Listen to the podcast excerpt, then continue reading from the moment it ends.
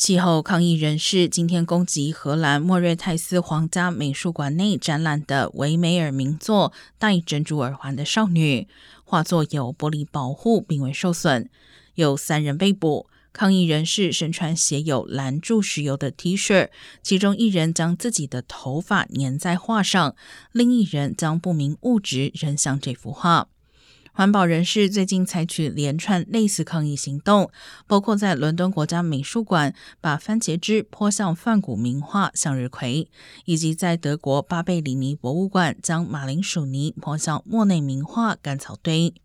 莫瑞泰斯美术馆表示，艺术是无法自我防卫的，强力谴责以任何理由尝试或成功破坏艺术品。